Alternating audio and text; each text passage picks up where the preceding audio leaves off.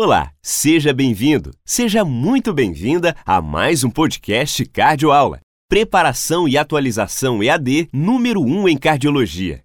Vamos ao conteúdo. Questão 29. Em pacientes com insuficiência cardíaca com fração de ação reduzida, assinale a alternativa incorreta. Incorreta, circula. Letra A. A apneia mais frequente nesse grupo é do tipo obstrutiva? Não. É, a apneia mais comum é de origem central nos pacientes com ciência cardíaca, é a famosa respiração de Shine-Stokes. Acontece em torno de 40% dos pacientes. Apenas em 10% dos pacientes ele apresentam uma apneia do tipo obstrutiva. Então, letra A está errada. Não é a mais frequente. Mais frequente é de origem central. Letra B. Em pacientes idosos, a insuficiência cardíaca pode apresentar sintomas atípicos como depressão ou alteração no estado mental? Correto. Correto. Letra B correta. A gente já tem a resposta, letra A, que está errada, né? Letra A já está errada. Vamos continuar já para a gente aprender.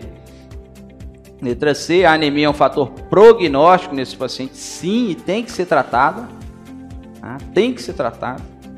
Letra D, a apneia de origem central, a respiração de Shine-Stokes, é uma alternação de hiperventilação com hipopneia ou apneia, né? O paciente faz aquela aumenta da frequência ventilatória e de repente ele fica um tempo sem respirar.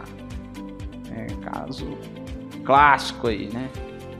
E letra E, a hipertensão é o fator de risco populacional que apresenta o maior impacto sobre o desenvolvimento de EC, né? A principal causa de insuficiência cardíaca é hipertensão.